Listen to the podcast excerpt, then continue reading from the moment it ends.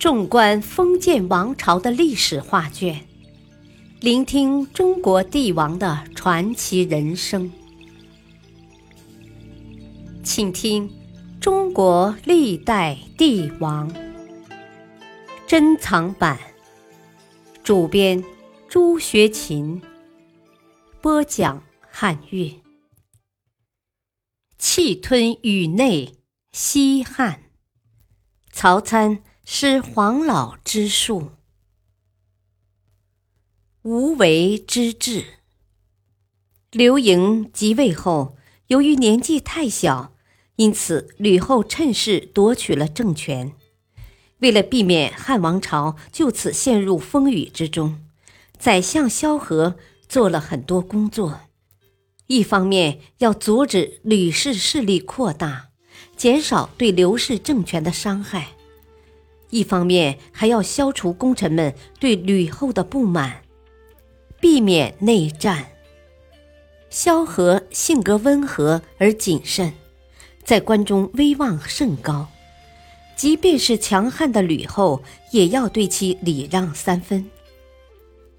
虽然吕氏家族权力多权，但在萧何的阻拦下，扩张程度非常有限。由于经常劳累。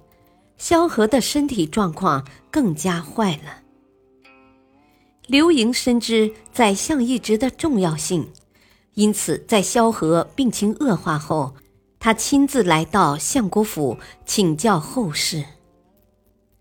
刘盈问道：“啊，君相，您百岁之后，有谁可以继任？”萧何吃力地说。啊，皇上应该是最了解臣下的人，这个问题何必问老臣呢？刘盈接着说道：“您觉得曹参如何？”萧何微微一笑：“啊，既然皇上已经找好了人选，老臣也死而无憾了。”其实，在刘邦的遗言中。早已确定由曹参继任萧何的宰相职位，但是吕氏家族的权势越来越大，如果不强化一下曹参继任的合法性，恐怕会出现变数。惠帝正是担心这一点，所以才特意来确定一下，由皇帝和现任宰相决定的事。自然不用向吕后汇报了。隔月，萧何便去世了。他对汉王朝的贡献巨大。刘邦刚入关中时，萧何抢到秦国的文书记录，得以正确掌握了全国的生产情况。接着，他制定了合理的开源节流规划，这些都对汉王朝初期的经济起到了促进作用。不过，萧何本人并不富有，他在相国府窄小简陋，一点也不气派。有人劝他多为子孙准备财产，萧何却说：“啊，如果我的后代贤能，必定不会缺少家财；如果后世不贤，再多的钱也会被人夺走。”曹参和萧何一样，最初都是刘邦的上司。沛县起义时，他们俩出了不少力，可以说是刘邦早期的谋士和亲密伙伴。曹参和萧何的感情一直很好。楚汉战争爆发后，萧何在关中负责人力粮草，曹参则在外面征战。二人配合得相当默契。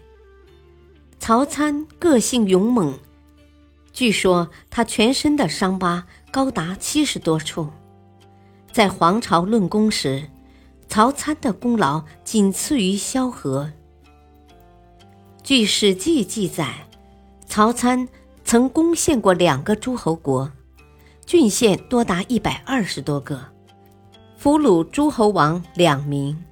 宰相三人，将军六人，大莫敖、郡守、司马、侯、御史各一人。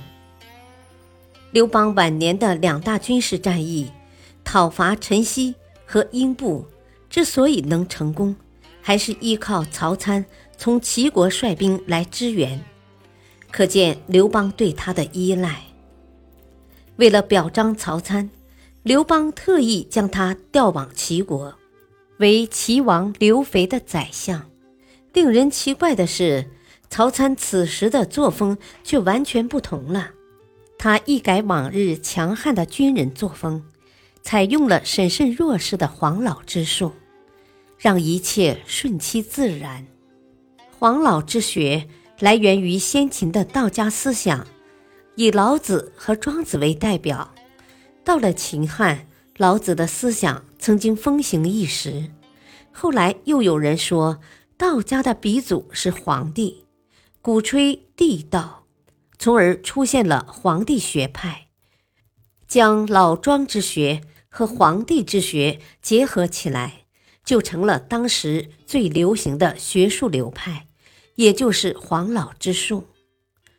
不过，汉初的黄老之学已不是道家思想的本来面目，而是以道家思想为主体，兼收儒。墨、明、法诸家思想，其本质仍然是以无为而无不为的道家思想。老子主张以民自正、自富、自朴，这种清净无为、简朴寡欲的思想，有利于小农生产。它满足了汉初政治经济形势的需要，成为统治者的治国思想。历史上将这一时期的政治称为“黄老政治”。虽然最先体现这种思想的哲学家是陆贾，但真正开始实行的则首推曹参。对于曹参来说，这是个不容易、非常了不起的改变。由于当时的刘肥年纪尚轻，曹参便召集齐国的儒生。讨论如何让动乱频频的齐国百姓过上安定富足的生活。各家各派的齐国学者提出不同的看法，大家议论纷纷，莫衷一是。曹参不禁感到左右为难。后来他听说胶西有位盖公精通黄老治术，于是立刻携带重礼前往聘请。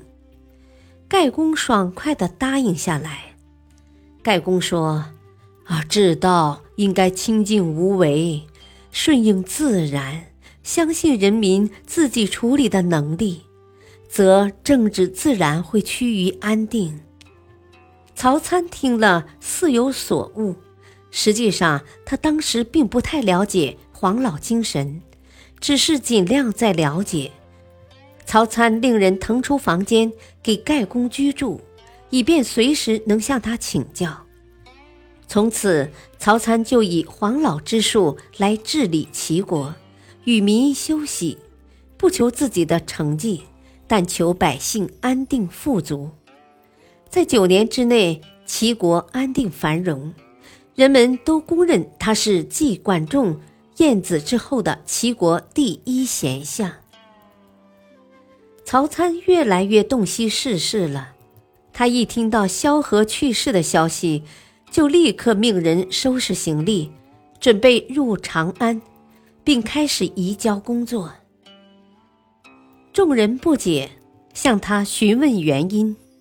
曹参沉静地说：“啊，我将入京为相，提前准备，以免仓皇失措。”果然。刘盈的诏令很快就下来了。临行前，曹参交代继任者：“呃，努力照顾好齐国的御政和市场，只要这方面管理得好，齐国大概就没有其他事了。切勿为了自己的绩效干扰百姓的生活。”继任者不解地问道：“啊，难道治理国家没有比这更重要的政务吗？”曹参回答：“啊，那倒不是。不过，齐国的监狱和市场帮派是兼容善恶的地方，只有接纳恶势力，才能有效管理。如果一味打压，这股势力反而会到处流窜，到时必定会造成社会的腐败。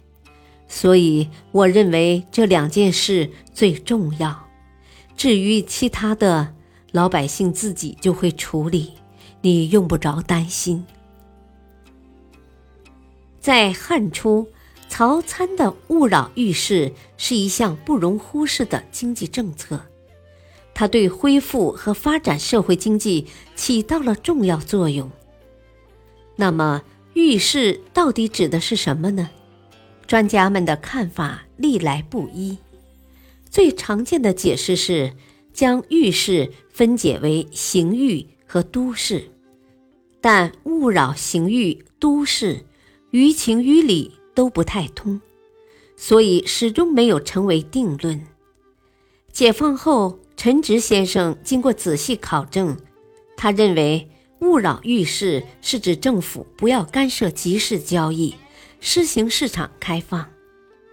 曹参的这个举动颇有超前意识，这么一来可以保证商品的顺利流通，刺激生产发展。进而活跃经济。曹参担任宰相后，便在全国推行黄老政治。他的原则是无为而无不为，与民休息，为后来的文景之治和汉武盛世打下了基础。感谢收听，下期继续播讲汉惠帝刘盈。敬请收听。再会。